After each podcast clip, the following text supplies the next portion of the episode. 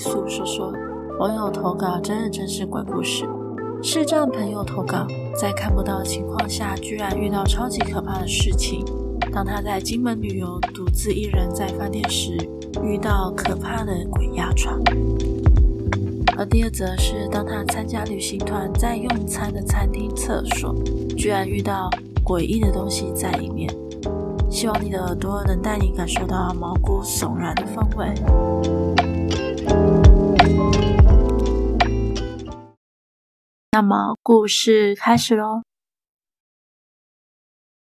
还记得大概五六年前吧，也想跟一群视障朋友参加了三天两夜的金门之旅。抵达金门时，领队先带他们去饭店，把行李都安顿好之后，中午吃过午餐才开始行程。对于严翔来说，来金门是非常新鲜有趣的经历。而当第一天的行程结束，大家吃完晚饭，就各自回房间洗澡休息了。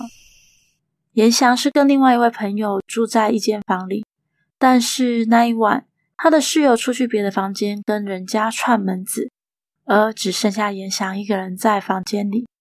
他愉快的去洗了，舒服了着，心情放松且躺在床上，放空的脑袋，思绪正天马行空的乱转着。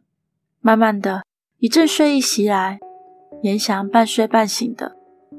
就在他即将陷入梦乡的时候，忽然间，他的床好像动了一下，他瞬间清醒过来。他细细感觉，发现好像有人从床尾顺着脚底，慢慢的、慢慢的，一直往上，直到摸到他的头。那个触感真的是很冷，很冷啊！最可怕的事情是，他好像听到旁边有人在啜泣，又或者是在笑着。他当下非常害怕，也有点难以分辨是什么声音。接着，严翔察觉到他的身体已经无法动弹了，全身觉得非常冰冷。而那个时候，严翔一心只想着要拿棉被来盖，可是他却发现他的手居然使不上力，只能硬是忍耐着那种沁入骨子里的寒冷。而他突然想起，在中午入住时，他似乎忘了先敲门。于是也想在心中默念着：“抱歉，抱歉，可能我冒犯到您了。我中午要进来房间前，似乎没有敲门，跟你打招呼。对不起，对不起，我现在真心的跟你道歉，好吗？”于是严翔就这样在心中不停的默念着道歉的话语，而那一种全身冰凉的感觉慢慢的消退了，他也不知不觉的睡着了。等他醒过来，已经是第二天早上了。严翔跟着大家去餐厅吃早餐时，坐在他对面的一个比较不熟的朋友就问说：“严翔，你昨天晚上大概几点睡觉？”严翔当下心里面是直觉的想说：“好奇怪，我跟你又不熟，平常也没什么交集，怎么会突然关心我呢？”于是严翔就回问他怎么了吗？那人才跟严翔说了一件事：昨天晚上发生了一件奇怪的事情，因为我住在你的对面房间，很诡异的是。我在半夜好像听到你房间里面有什么东西掉到地板，砰的一声。而且最可怕的是，我还一直听到你房间里有一个小孩子在哭的声音传了出来。听完这个人的叙述，严翔心里面就开始发毛了，因为那个人听到声音的时间跟严翔发生鬼压床的时间刚好是在同一个时段的。三天之后，严翔从金门回到台湾。回家跟爸爸妈妈说起这些事情，而他的家人们认为，也许因为以前金门曾经是战地的关系，所以才会遇到这种奇怪的事情。不过回来台湾之后也没有其他的怪事了，这件事情就这样过去了。第一则故事结束喽。第二则故事是发生在严翔二十八岁那一年的夏天，那时候正是六到七月份的时候。而外面的天气非常的炎热，严翔跟家人还有一群朋友们参加了两天一夜的旅游活动，活动地点位在苗栗的南庄。两天一夜的旅程非常的愉快，很快的旅程接近尾声，大家也踏上了回家的路途。两天的行程结束之后，大约下午四点多，他们从苗栗的南庄上了游览车，大家都玩了很累了，所以上车大家就昏昏沉沉的睡着了。因为星期天傍晚吧，高速公路上就塞车了，所以抵达桃园大溪时，约莫晚上六点多了。整车的人就在桃园大溪的某家餐厅吃饭，而当他们进入餐厅时，有可能是严翔自己的错觉，他总觉得在周日这个时间点，餐厅居然只有他们一团在吃饭而已，也看不到其他的人。不过大家又饿又累的，也没有多想，赶快吃饭比较重要。而当大伙吃饭吃到一半的时候，严翔忽然间觉得很想上厕所，虽然不想麻烦家人，但严翔憋到真的受不了的时候，就还是请家人带他去厕所了。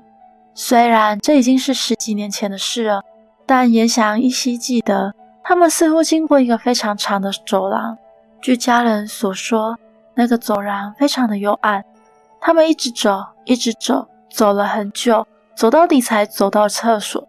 而因为跟着严翔去的家人是女性，所以她无法跟着严翔进去厕所，就在门口跟严翔说：“我在门口等你，然后你自己进去。我会跟你讲说小便斗跟洗手的位置，你自己进去慢慢摸，小心一点哦。”于是严翔很迅速的摸到小便斗的位置，上起了厕所。当时严翔说，他对那间厕所的感觉是，好像很久很久没有人使用的样子。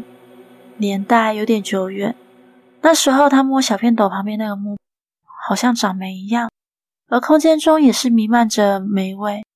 正当他边上厕所边感受身边的环境时，可怕的事情来了。突然，他感觉到他的背后有一股力量，伴随着一股凉意，从他的脖子到手背到腰到屁股，而且似乎有人在他的背后吹气。更为惊悚的是，他感觉到好像有人用湿湿冷冷的手抚摸在他的衣服上，还有他的手上。试想，在那种无法看清的状况下，只有身体感受到湿冷的手，是种多令人毛骨悚然的情境啊！那时候，严翔心里就想，应该不会有人故意这样对我恶作剧吧？同时，他也察觉到厕所里面的温度好像下降了很多，真的不开玩笑。严翔那时候就开始有点发慌了，他赶快把衣服裤子整理好，迅速的摸到洗手台的位置，想把手洗好，赶快出去。而正当他在洗手的时候，他突然听到刚刚他站的小便斗的位置好像有什么动静。